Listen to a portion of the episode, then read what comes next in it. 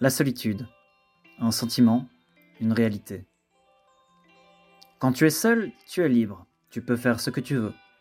Mais au fond de toi, tu ressens de la tristesse que tu te caches, que tu essayes d'enfouir au fond de toi.